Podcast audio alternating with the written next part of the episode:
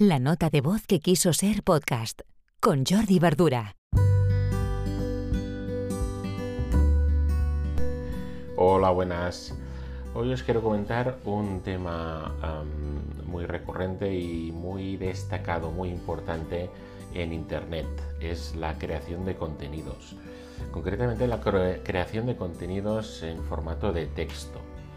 Eh, es bastante habitual cuando arrancas un proyecto que tengamos que llenar el blog con nuevos artículos, con nuevo post eh, y también tenemos que llenar evidentemente de contenidos la web, las descripciones de nuestros servicios, eh, hasta que sea la descripción de la empresa, todo, todo crea, mm, se tiene que crear desde cero contenidos em, por escrito. Entonces, mm, muchas veces nos encontramos que el cliente nos dice que sí, que ya creará esos contenidos, no hay ningún problema, pero la realidad mm, es otra.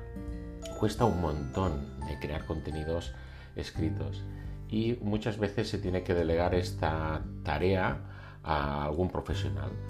Yo, por ejemplo, he trabajado con Lowpost, os dejo la descripción en, el enlace, y es una empresa pues, que cuando les, haces una petición, realizas una petición de contenidos, pues te, pasan pues, un, en Excel donde tú vas rellenando mm, todo lo que ellos necesitan para que ese contenido lo redacte alguno de sus redactores, eh, como puede ser el título, las keywords, eh, enlaces, es decir, artículos y contenido relacionado y similar al, al que tienen que generar ellos.